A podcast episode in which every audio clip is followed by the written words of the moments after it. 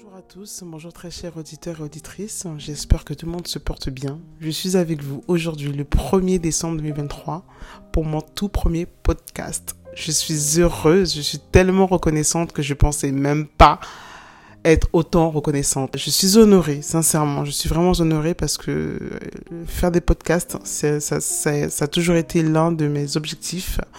J'en ai très peu parlé parce que je n'osais pas, j'ai pas envie, j'avais peur, vous savez le voilà, le truc, on a peur de faire comme tous les autres. Au final, je me suis dit non, j'ai aussi mon histoire à raconter.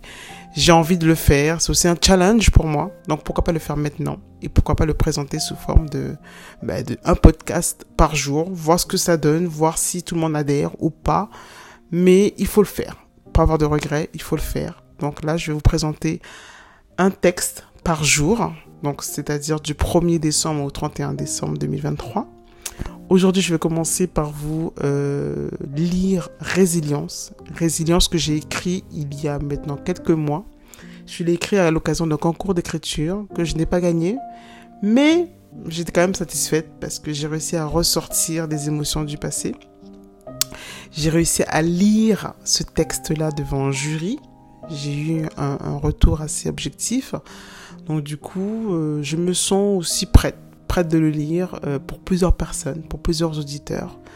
Donc et, euh, et aussi ce, ce texte-là me définit, me définit sur toutes les lignes. Donc c'est une manière aussi pour moi de me présenter à vous. Comme ça, vous allez savoir d'où je viens, qui je suis, où je vais. donc voilà. Donc j'espère que vous allez apprécier. Je vous laisse avec résilience que je prendrai la peine de lire correctement pour que ce soit compréhensible.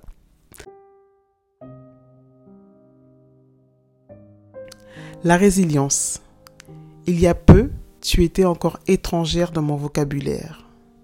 Tu es la capacité à surmonter l'enchaînement de situations délétères.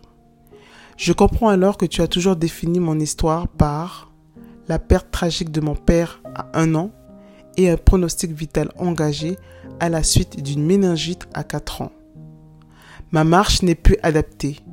Je perds petit à petit mon autonomie je grandis alors en situation de handicap. Le regard de l'autre sur mes cicatrices me terrifie. Timide, je ne parle que rarement. Timide, je me cache derrière maman. Timide, tout le monde m'écrase et je me ferme, telle une huître qui fabrique une perle. Adolescente, les questions autour de la vie restent sans réponse. La peur est encore plus présente et je ne cesse de creuser le sol de mon regard. 24 ans, je retourne sur le banc de l'école, je valide le bac. 25 ans, je m'abandonne dans les bras d'un homme. Je deviens mère, je suis amoureuse. Je suis naïve et accepte l'inacceptable. J'ai le cœur lourd, j'ai froid, je meurs d'envie de retrouver ma terre, je pleure ma Guyane. Un événement se prépare, je le ressens. Mon intuition me dit Neila Panga. 26 ans, je valide mon premier diplôme, le DUT. J'avance dans la vie. Je deviens femme. Je vis des expériences troublantes. Mais il faut avancer. Je me dois d'avancer. Encore une fois, cette voix ne me quitte plus et elle retentit encore plus fort. Neila Panga. 28 ans. La séparation sentimentale sonne à notre porte et là c'est le drame. Elle est comme la mort. Elle ne prévient pas, elle surgit dans le silence, elle arrache et elle brise la famille de notre enfant. C'est le choc et la déséance totale. Entre cris, larmes et incompréhension, j'essaye de garder la tête froide, mais je n'y arrive pas. J'ai peur, j'ai honte, j'ai mal. Voilà. Je comprends alors quel est le sens véritable du mot intuition. Une année est passée et je suis encore traumatisée car je subis le rejet de l'être tant aimé. Je pleure, je suis vulnérable car je suis en manque d'amour. J'aime cet homme, mais hélas. J'essuie mes larmes de la main droite et je tiens mon enfant par la main gauche. Je retrouve enfin ma Guyane, fidèle et amour. Guyane, tu es mon âme, mon passé, mon présent et sans aucun doute mon futur. Guyane, Moko Tetosa.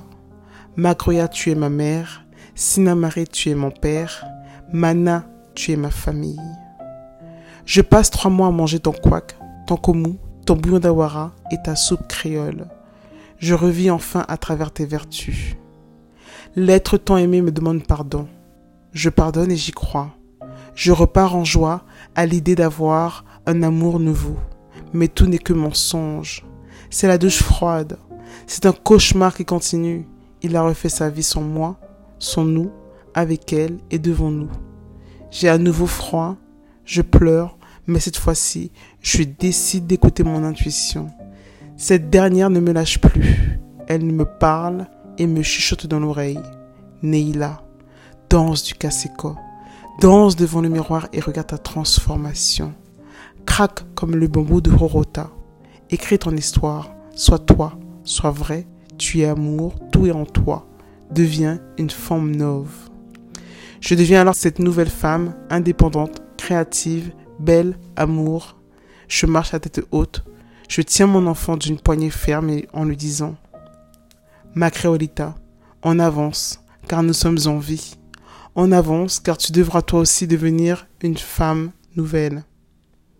Je suis enfin moi, cher auditeur et auditrice. Je vis, je parle, j'expérimente et ma respiration est abdominale. C'est alors qu'à partir de ces souffrances, blessures émotionnelles et traumatismes, je deviens femme neuve. Voilà, c'était Résilience, j'espère que vous avez apprécié. On se retrouve demain pour un nouveau texte qui est nommé Amitié.